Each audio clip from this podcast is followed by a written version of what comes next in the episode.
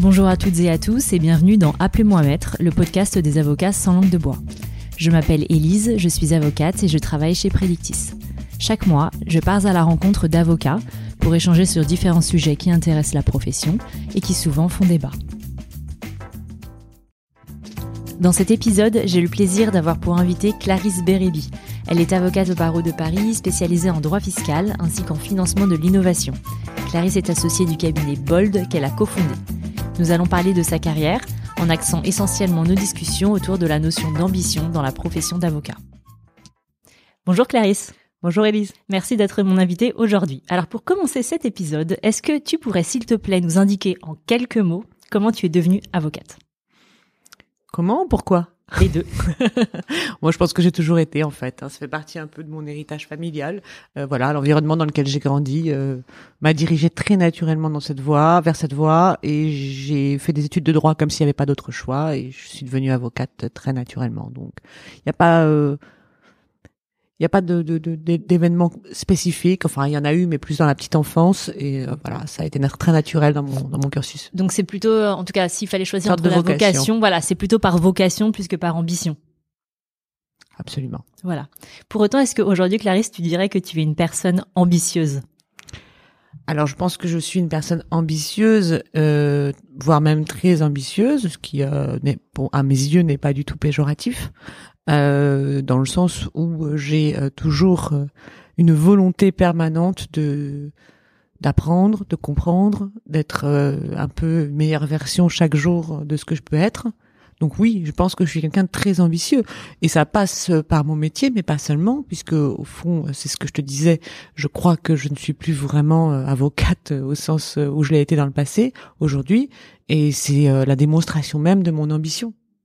Oui, puis je crois aussi que euh, tu t'es vraiment donné les moyens aussi pour en arriver là. Tu viens pas forcément d'une famille très aisée. Je t'ai déjà entendu dire que tu avais fait plein de prêts, euh, des formations, etc. Donc tu t'es vraiment courageuse d'y aller en, te donnant vraiment les moyens d'arriver là où tu, tu souhaitais. Oui, je pense qu'il y a une, une une, une part d'inné, euh, dans le sens où il y a des choses qui m'ont été euh, offertes et cette capacité euh, à faire des études, à comprendre des choses, à apprendre, à m'intéresser à beaucoup de sujets, tout ça, voilà, et une part de d'ambition, comme tu dis, c'est-à-dire que cette volonté de, de dépasser peut-être des, des, des, cadres dans lesquels on voulait me, me faire entrer. Il y a une part de moi, on va dire, qui qui avait des facilités avec l'enseignement, la scolarité, l'apprentissage de façon générale. J'apprends énormément, j'adore ça et c'est facile pour moi. J'aime apprendre tout le temps. Et il y a une part de moi qui voulait effectivement dépasser, euh, me dépasser tout le temps. Et je continue d'ailleurs. Hein. c'est tout à fait euh, mon quotidien. Alors, tu as créé ton premier cabinet très jeune. Je crois que tu étais euh, jeune maman ou tu allais l'être. Enfin, je, je sais tu connais toute ma vie. oui, je connais tout. En tout cas, tu étais très jeune, tu n'avais pas perdu de temps. Et puis ensuite, tu as créé Bol bien plus tard. C'est vraiment un cabinet qui est très différent des autres. Vous avez des méthodes de travail euh, vraiment, euh, bah, vraiment très différentes de ce qu'on peut observer sur le marché.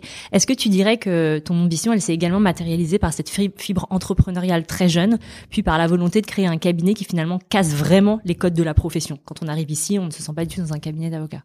Disons que alors, je sais pas si on peut le dire comme ça, mais pourquoi pas C'est un angle de vue. En fait, l'angle qui a été le mien, c'est de, dire, bah, finalement, les collaborations que j'ai faites ne me convenaient pas. En plus, on m'a euh, à chaque fois euh, remercié. C'est pas moi qui suis partie. Donc, euh, dans ce contexte, j'ai envie de te dire que euh, j'ai pas mûri ma décision entrepreneuriale. Elle s'est imposée à moi à un moment donné. Comme Certains tu dis, euh, auraient fait le choix de partir euh, tout simplement de la profession et de pas. Vrai, voilà. Hein. C'est vrai, c'est vrai. Bon, moi, j'aime. D'abord, je pense que j'aime, j'aime beaucoup mon métier. Je, je, je l'ai exercé avec beaucoup de plaisir. Et je pense que, je pense que ce qui est très euh, particulier chez moi, c'est que je, je crois que j'aime bien me confronter à mes peurs. Voilà. Je crois que c'est ce qui me caractérise le plus. Euh, si j'ai très peur de quelque chose, je pense que j'ai envie de le faire en fait. Euh, c'est très particulier comme euh, façon de, de, procéder, mais je, je, crois que je dois faire ce constat aujourd'hui parce que euh, plus j'ai la trouille et plus j'y vais, et c'est très très bizarre. Donc, quelles sont tes vraies peurs? Moi, j'en ai plein comme tout le monde. Je suis pétri de peur. si tu devais en citer une? Bah, j'ai peur d'être rejeté, j'ai peur d'être abandonné, j'ai peur de de de me planter, j'ai peur de pas être à la hauteur, j'en ai 2 bah milliards de millions de milliers. Alors, tu, tu, as fait le choix à chaque fois d'entrer dans des cabinets qui sont pas forcément considérés comme les grands cabinets prestigieux. Je crois que cela t'intéressait pas vraiment. Tu dis toi-même que tu n'étais pas très corporate. Euh, Aujourd'hui, tu es donc une avocate pour des entrepreneurs qui, eux, voient pas forcément euh, l'avocat comme quelque chose de grandiose, mais plutôt comme une commodité. Est-ce que ça veut dire que le prestige t'a jamais intéressé, que ça n'a jamais été un de tes moteurs? Je sais pas ce que tu appelles le prestige, mais peut-être qu'on le met pas tous au même niveau. Je veux pas dire ça, euh, mais pour moi, si tu veux, c'est le côté notable euh, et euh, le, le, statut gratuit euh, offert à mon métier avec le maître euh, Bérébi et le fait que bah, finalement, parce que tu es avocat, tu es censé être quelqu'un sans avoir rien fait d'autre plus que ça. donc tes cinq ans d'études te donnent un statut forever. Ça, c'est quelque chose, oui, qui, qui, qui, qui, auquel je n'ai jamais cru. Et, encore moins dans le contexte entrepreneurial dans lequel on évolue aujourd'hui au XXIe siècle. Euh, donc j'ai, j'ai, j'ai, voilà, je me suis détachée de ça, euh, et pourtant j'ai exercé dans dans d'autres villes, pas qu'à Paris. Donc euh, je j'aurais pu effectivement très vite euh, rentrer dans ce dans ce scénario, mais pour moi c'est pas ça qui est la réussite. La réussite ne passe pas par un statut acquis. Voilà, pour moi, ce qui m'intéresse, c'est de, se dépasser, c'est justement de se confronter à des choses. Ça, c'est la réussite pour toi, le, le dépassement de soi. Bah, j'en sais rien. En, fait, je suis même pas sûre que. Je suis même pas sûre de ce que je te dis parce que non, mais c'est vrai, je suis même pas sûre que ce soit la réussite, mais dans le sens où, en tout cas, je, je me, je me suis jamais, je, je ne me crois jamais arrivé quelque part, on va dire. Voilà, euh, je sais pas si c'est la réussite ou pas. Je suis même pas sûre d'avoir une vision de la réussite. Je suis même pas sûre que ce soit un sujet pour moi la réussite non, ou mais l'échec. Si je te disais, est-ce que Clarisse, tu penses que tu as réussi dans ta carrière professionnelle, à enfin jusqu'à ce jour, tu me dirais quoi? J'en sais rien. Je je sais pas. En tout cas, c'est ma vie.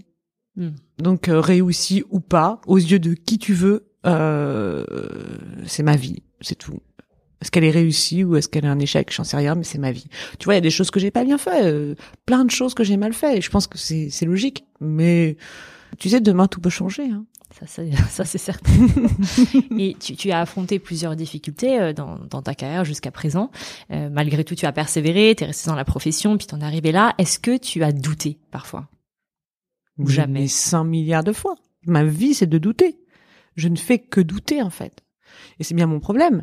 Mais euh, comme je te dis, euh, je trouve ça intéressant. Je, je, je, j'aime bien faire des choses compliquées. J'aime bien me casser la tête. Donc euh, du coup, euh, je, je, fais toujours des choses un peu plus compliquées. Et je, Tu t'es jamais dit, allez, je vais quitter la profession Alors, à, alors, je me suis jamais dit comme ça, hein, mais il, tout à fait une fois, effectivement, quand je suis, quand je suis partie, enfin, avant de partir de mon premier cabinet, j'ai été chassée par une grande banque mhm. suisse. Euh, j'ai fait cinq entretiens. Ça a été quelque chose. Hein. Et j'étais dans la shortlist. Je crois qu'on était deux derniers. Et à toute à fait dernière question, c'est véridique, hein, il m'a dit Est-ce que vous êtes sûr de vouloir quitter la profession? Et je pense qu'à ce moment-là, j'ai perdu le poste. Le doute. Il a pris l'autre. tu vois le doute? Il fait vraiment partie de ma vie. Mais là, au bénéfice de la profession, donc c'est plutôt chouette. Ouais, tu peux pas regretter, mais ouais, j'ai perdu le poste. J'ai d'ailleurs vachement pleuré à l'époque. moi, par exemple, j'ai pas douté au moment de quitter la profession. J'étais sûre de, voilà, j'étais sûre de ma décision. Et là, j'ai aucun doute sur le fait que je, je, suis très heureuse de ne plus y être. Bon, je doute sur plein d'autres choses, mais... En fait, si tu veux, je pense que le doute, c'est quoi? Enfin, à mon avis, je pense qu'au fond de nous, on sait ce qu'on doit faire. Il y a toujours quelque chose. Moi, en tout cas, je suis quelqu'un de très instinctif, donc assez assez vite, je sais ce que je dois faire, mais je ne sais pas pourquoi.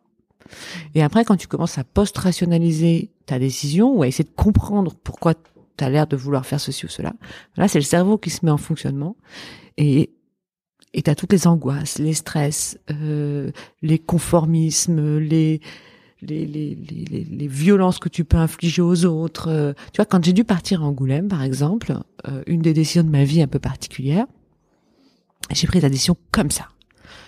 quand les autres m'ont dit, mais qu'est-ce que tu fais, tu vois? Et je sais pas, je, je j'avais même pas envie de m'en justifier parce que c'était évident, alors que franchement, ça n'a pas été une expérience réjouissante euh, dans ma vie, tu vois, à aucun niveau. Mais j'ai pris la décision comme ça. Et très instinctive. Voilà. Et a des mm. fois, tu te demandes pourquoi tu fais les choses. Tu peux dire, bah, j'ai pas douté, mais si, j'ai douté terriblement. Mais c'était trop tard en fait. Voilà, je mmh. savais que ma décision était prise. Ok. Est-ce que tu as le sentiment d'être une avocate slash entrepreneur différente des autres? Comment tu te situes en fait par rapport aux autres? Je vais essayer d'être honnête. Euh, je, par rapport aux autres avocats ou par rapport aux autres entrepreneurs ou par rapport aux autres quoi la question sur les deux volets parce que toi-même tu me dis que tu n'es finalement plus avocate quelque part, tu es sur bah, je, devenu oui, entrepreneur donc en tout cas c'est comme ça que je vis mon quotidien. Voilà. Euh, quand je dis euh, que je suis avocat euh, avocate, je des fois je, je, me sens un peu en décalage par rapport à la réalité de mon existence quotidienne. Euh, est-ce que je suis différente des autres? Je ne pense pas être différente des autres. Je pense qu'il y a beaucoup de gens qui euh, qui, font la même chose que moi au quotidien. On dit souvent qu'il y a quand même une certaine langue de bois dans, dans le milieu juridique. Bon, toi, je crois pas que tu sois. Euh, bah là, un petit peu là. La langue de bois. Bah justement, justement. je creuse. Au moment où on parle, je suis peut-être un peu langue de bois. Euh, c'est difficile parce que parce que se, se, positionner sur un sujet de différence, c'est vouloir aussi mettre une comparaison entre mieux, moins bien, etc. Et c'est ça que je veux éviter. C'est pour ça que je tourne autour du pot. Mais je, je dirais que euh, euh si on pouvait me, me définir. Euh, je crois que j'aime j'aime j'aime pas sortir du, du, du, cadre dans lequel j'évolue parce que au fond je j'aime bien être conforme aux règles dans lesquelles euh, dans lesquelles je suis mais qu'à l'intérieur de ces règles j'aime m'y rebeller systématiquement et en sortir systématiquement sans être non plus complètement à côté c'est-à-dire que je suis pas un profil euh, anarchiste révolutionnaire tu vois euh, mais euh, je suis pas non plus j'aime pas non plus rester dans les lignes dans lesquelles on me demande de rester J'aime bien explorer des, petits chemins, euh, voir ce qui se passe à côté et le faire en toute liberté et l'assumer au maximum de ce que je peux, tout en restant quand même, tu vois, euh, voilà, avocat, euh, machin, bidule, tu vois. J'ai, il y a chez moi ce paradoxe permanent entre le cadre imposé et la, la, rébellion euh, permanente. Je vois. Voilà, tu vois, l'adolescent en moi se réveille régulièrement. Euh, et donc, donc je fais faire le bazar à l'intérieur de mon cadre. Et pour la challenger. Et pour, le challenger tout le temps, exactement. Et je vais m'entourer de gens comme moi, forcément, enfin qui, qui, qui vont m'aider dans cette démarche. Euh, je vais pas m'entourer de gens qui vont me conforter dans dans telle ou telle idée. Donc donc je sais pas parce que finalement je sais pas comment sont les autres, mais en tout cas c'est comme ça que moi je vais fonctionner. D'accord. Alors pour réussir dans cette profession et quand on est une femme, hmm. est-ce qu'il faut devenir un peu castratrice, un peu dragon, ou alors il y a une voie, une autre voie pour s'en sortir? On m'a déjà posé cette question. C'est une question euh, qu'on m'a qu'on m'a déjà posée. Pendant des années, je m'étais pas du tout posé la question, et puis progressivement, effectivement, j'ai évolué dans ce métier. Et je me suis rendu compte que j'avais un rôle à jouer plus que ce que je croyais, puisque effectivement, les, les, les, bah, tu, tu deviens un modèle au bout d'un moment pour les autres, que ce soit euh, en tant que qu'avocate, que, que maître de stage, que boss, que n'importe quoi, tu deviens un peu un modèle. Et donc là, effectivement, ça devient compliqué de, de se défiler et de dire ça me concerne pas, parce que pendant des années, ça m'a pas concerné. Du moins, je croyais. Donc ça me concerne, donc je, je, je c'est un sujet qui me tient à cœur, énormément à cœur. J'ai envie de te dire que pendant des années, euh, j'ai cru qu'il n'y avait que deux chemins. Soit tu étais une bécasse décérébrée, quand tu étais une femme, soit tu étais un bonhomme. Euh, je l'ai cru longtemps, mais sans, sans en avoir conscience. Hein. C'est, une croyance, euh, on va dire, non consciente, si tu veux. Je le dis maintenant parce que j'ai beaucoup travaillé sur la question. Mais donc, si tu veux, comme pour moi, euh, le, le, le, être une femme, c'était être quelqu'un d'assez inintéressant finalement donc du coup, j'avais beaucoup de mal avec cet aspect de ma personnalité, et pourtant, qui est un fait, je suis indubitablement une femme. je pense que j'ai rejeté une partie de, de, moi pendant longtemps. Tu vois, en, en, en étant très stricte, en ayant Donc, des comportements d'attributs euh, plutôt masculins. Absolument, euh, absolument. Euh, et, et, ça m'a ça m'a rendu folle en fait. Je me suis détestée comme ça, et donc j'ai progressivement fait évoluer les choses. Et comme je le disais souvent. Euh, je, je, voyais autour de moi, donc soit des, des, que, que, finalement les femmes passaient leur temps finalement à, correspondre à ce qu'on attendait d'elles dans ce qu'elles croient être des attentes, c'est-à-dire soit bah, euh, très dans, dans l'extra-féminité euh, exagérée, soit donc dans une forme de virilité exagérée. Et donc je pense qu'il y a effectivement ce chemin euh, intermédiaire qui euh, doit euh, impérativement être pris par chacune d'entre nous et qui est bah, finalement d'assumer nos deux pôles. Moi, je pense que je suis un petit garçon manqué, j'ai toujours été et je l'assume de mieux en mieux. Euh, je pense que j'aurais préféré être un garçon. Euh, je le pense depuis longtemps. Je pense que la vie aurait été plus simple. Euh, voilà, je trouve que c'est pas facile d'être une femme pour plein de raisons. C'est pas difficile, c'est difficile à expliquer parce que tu dis ça même maintenant que tu as su trouver cette voie justement qui te permet vraiment d'être toi-même en tant que femme. Et mmh. On vit des choses euh, régulièrement euh, qui sont pas normales. Mais c'est difficile à expliquer. C'est difficile à expliquer parce que tout de suite on passe pour des victimes. Mmh. Donc, euh, et comme je déteste passer pour une victime, euh, c'est difficile à expliquer. Mais en fait, ça te blesse terriblement. Euh, les, les, c'est pas c'est même pas la faute des garçons j'en ai j'en ai trois moi des garçons donc je peux en parler à la maison j'ai trois garçons et, une fille seulement euh, et, et, je vois bien je veux dire c'est toute une c'est tout un environnement qui qui fait qui nous lave le cerveau euh, il y a plein de choses aujourd'hui qui sont compliquées à accepter, tu vois. Euh, si t'es un mec et t'as une femme de 10 ans de moins que, que, que toi, ça passe nickel. Si t'es une femme et que tu fais la même chose, euh, faut voir comment on te parle.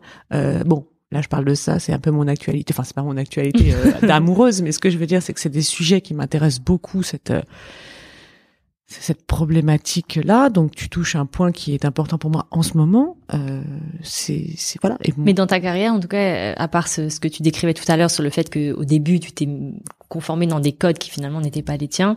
Maintenant que tu as trouvé ta voie professionnellement, le fait d'être une femme n'est plus un facteur limitant. bien sûr, toujours. Bien sûr enfin, limitant, c'est pas limitant, ça me limite en rien, mais c'est source, oui, de, de... De, moments, de, de, de, de, Tu peux nous donner un exemple dans le milieu professionnel? C'est tous les jours en fait, des petites remarques, des, des trucs, des, des blagues. C'est difficile à expliquer parce qu'encore une fois, tu passes pour des, tu, tu... Mais je pense qu'on me crée aussi. Je pense que en fait, si tu veux le fond de ma pensée, je pense que nous-mêmes, on n'est pas à l'aise avec ça. On n'est pas à l'aise avec euh, avec la, la place qu'on doit prendre dans le monde. Et que donc, euh, c'est normal que ça nous choque, puisque comme on, on cherche des justifications nous-mêmes à ce qu'on est en train de faire. Donc je suis même pas entre, enfin tu vois, j'accuse même pas les hommes de faire quelque chose de mal. Je, je n'ai jamais été dans une posture de victime, donc je vais pas commencer aujourd'hui. Mais je pense qu'en fait, on se retrouve confronté à nos propres doutes. Et, euh, et, on se demande si on est légitime. Et comme on se demande si on est légitime, on s'en prend plein la gueule. Alors pour en revenir à un sujet un petit peu plus léger, un tout petit peu plus léger, est-ce que tu trouves qu'il y a un réel on va écart parler de maquillage. Faisons un tuto. Des choses un petit peu futiles. est-ce que tu trouves qu'il y a un réel écart entre l'idée qu'on se fait de la profession, les symboles qui y sont attachés, etc., et la réalité? Of course. et pourquoi Pourquoi il y a ce, ce, ce, tel écart? Tu vois, quand je t'ai dit euh, avocat, tu me dis bah au final aujourd'hui je suis plutôt entrepreneur. Finalement, les deux ne sont pas non plus incompatibles sur le papier. Non, mais dans l'idée qu'on s'en fait. Non, un peu. mais mais si tu veux déjà à la base, c'est vrai que ce n'est pas une profession euh, par nature qui, euh, qui, qui, pour lequel on a attribué euh, une connotation business. D'accord? C'est c'est clair. Je veux dire, ça a beaucoup beaucoup évolué. Mais je dis souvent que ce soit nous-mêmes ou toute notre profession, enfin tout l'environnement, on ne se voit pas évoluer, on ne voit pas les choses évoluer. Euh, un jour, on se retourne et puis on, a plusieurs attitudes. Soit on se dit, bah mince, j'ai vraiment pas vu passer le train, on essaie de rattraper sur retard. Soit on dit c'était mieux avant. Soit on dit, euh, je sais pas, tu vois, je, je, je préfère arrêter là, ça m'intéresse plus, tu vois. Bon, bref, il y a plein de façons de réagir face à l'évolution, mais on ne se voit pas évoluer. On ne se voit pas évoluer, on ne se, on voit pas l'évolution autour de nous, on voit pas ce qui se passe. On passe un jour après l'autre, et c'est au bout d'un moment, on se retourne et on se dit mais mince, il s'est passé des choses cette année. Tu vois, là, 2020, si tu regardes, enfin, je veux dire, c'est juste invraisemblable. Si tu regardes si, tu, on se reparle l'année dernière exactement à la même époque au même jour, je pense qu'il y a plein de sujets qu'on, enfin, je veux dire, qui sont presque obsolètes aujourd'hui. Donc c'est quand même assez invraisemblable. Et nous, ça, on le voit pas. La profession ne le voit pas. Donc la profession continue à se comporter comme si on était au XXe siècle ou peut-être même encore avant, j'en sais rien. Sauf que les choses changent, les choses changent tous les jours. C'est-à-dire tu te réveilles tous les matins, le monde entier s'est transformé. Et c'est pas que je le sais, c'est que je le vois. Et toi, tu as su t'adapter justement à ce changement? En tout cas, t'essayes. Alors en fait, c'est ça que j'aime. Oui. En fait, c'est pas difficile pour moi parce que moi, je trouve ça cool. Je regarde les choses différentes et j'aime. Je suis, je suis, je suis pas dans une situation. Enfin, moi, moi, c'est ça que j'aime. Mais ça implique quand même de trouver des gens pour travailler avec toi qui soient quand même euh, sur la même longueur d'onde. Comment tu t'assures de ça? Tu t'assures pas de ça. Tu, tu, tu, tu inspires ça. Hmm. Oui, c'est ta façon de, de faire et d'être. Tu, tu, euh, tu, leur montres que c'est que c'est cool et tu leur fais goûter. Le- les gens aiment, en fait, en général, enfin les gens. Je, je vais pas dire non plus les gens parce qu'après ça encore ça peut paraître moi et les autres que c'est pas le cas. Mais il y a des gens qui peuvent effectivement préférer les choses qui sont figées. Donc il s'installe une situation, euh, que ce soit une profession, que ce soit euh, un bureau, un siège, un ordinateur, un collaborateur, un environnement, un mari, des enfants, les choses ne bougent plus et on est tranquille. Voilà, ça y est, c'est tranquille. Voilà. Sauf que ça bouge quand même en fait. Donc t'as beau essayer de figer tout ton environnement, tout le reste bouge. Donc t'es toujours de surprise en surprise. Sauf que moi c'est l'inverse. Moi j'adore le mouvement. Mais je ne dis pas que je suis la seule, il y a plein de gens comme moi. Donc mais le fait que j'adore le mouvement, j'aime les choses qui changent tous les jours. Moi, je regarde mes enfants, ils sont tous les jours différents et tous les jours des conversations différentes. Et je trouve ça cool. Donc forcément, euh, j'ai moins de problèmes avec ça. Mais, mais c'est pas parce que c'est pour la même raison que tout à l'heure. Parce que plus j'ai peur et plus j'y vais. Donc comme ça me fout la trouille, puisque je ne maîtrise pas le changement comme tout le monde, eh ben en fait, j'ai décidé de m'y intéresser plus. Tu fonces. Alors, je sais bien que l'expérience n'est pas transmissible, mais je te pose quand même cette, cette question. Quel est euh, le principal enseignement que tu as tiré de ta carrière ju- jusqu'à présent et que tu aimerais euh, partager? Le principal enseignement que j'ai tiré de ma carrière, ben et qui pourrait servir aux, aux prochaines générations de, de jeunes avocats, jeunes avocats slash entrepreneurs d'ailleurs. je dirais que il faut il faut il faut être relativement enfin enfin je sais pas comment je pourrais dire les choses mais je crois que le principal enseignement c'est que tous les jours il se passe des choses et des opportunités qui arrivent dans ta vie et qu'il faut ouvrir absolument son son son c'est son son champ de vision pour voir et saisir ce qui se passe et que plus on est ouvert à ce qui se passe et plus il peut se passer des choses qui finalement relèvent un peu du miracle et qui, qui change profondément ta vie du jour au lendemain. Et ça, c'est le principal enseignement. Et il faut les saisir et il faut se faire confiance, faire confiance à son intuition pour se dire est-ce que j'y vais ou est-ce que j'y vais pas? Bon. Et c'est pas grave si je me plante parce qu'il y aura d'autres opportunités, il va se passer d'autres choses. Rien n'est figé. Et je pense que c'est ça le principal enseignement de, de ma vie en général. sensible, euh, très sensible au changement, au monde qui évolue pour euh, savoir en tirer toutes les opportunités qui se présentent à nous et Au ça. changement, mais pas seulement. C'est-à-dire vraiment aussi ce qui se passe dans ta propre vie. C'est-à-dire le problème, c'est qu'on a, on s'est un peu robotisé, tu vois. C'est un peu notre nature. On va travailler, on fait ceci, on fait cela, on rentre, on répond à ses mails, machin, machin. Alors qu'en fait, des fois, il se passe des choses. Euh, et, et moi, j'aime bien quand il se passe des choses, en fait. Quand il se passe des choses, par exemple, euh, je reçois un message euh, le matin. L'après-midi, on me parle d'un truc au bureau. Et euh, après, euh, je sais pas, je vais avoir quelqu'un au téléphone et je vais me rendre compte que ces trois sujets ont un rapport. une sorte de synchronicité. Et alors là, je me dis, ok, il faut- que je m'intéresse à ce truc parce que c'est important. Euh, ça m'aurait échappé si, si, si j'avais pas fait le lien. Mais ça, ça m'amuse beaucoup et je trouve que c'est la surprise du quotidien. Euh, ça peut être, euh, tu vois, je, je vais à un cours euh, d'aviation, il me parle de quelque chose, euh, ça, il me parle de la météo, il me parle d'un phénomène météorologique euh, qui euh, me rappelle une situation de boulot. Eh ben, je vais utiliser ma connaissance météo qui n'a rien à voir avec la choucroute pour mon très bon problème de boulot.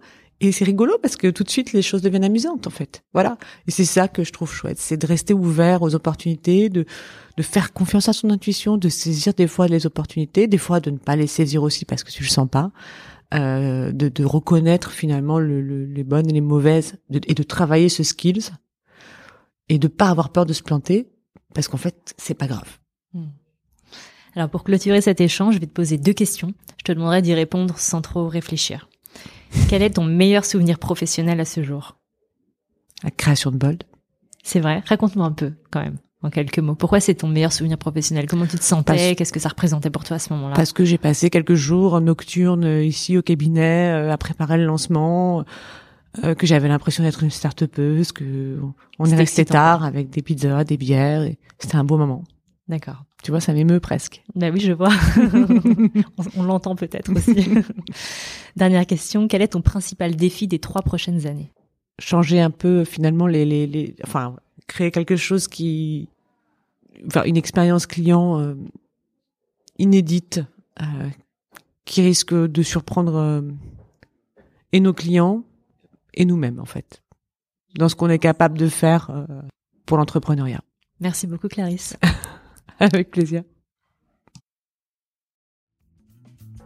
Merci d'avoir écouté Appelez-moi maître. J'espère que cet épisode vous a plu.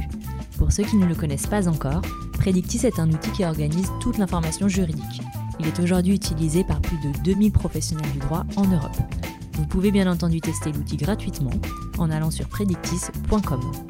Et si vous souhaitez me contacter, n'hésitez pas à m'envoyer un email à l'adresse elise.mayo.predictis.com. À bientôt!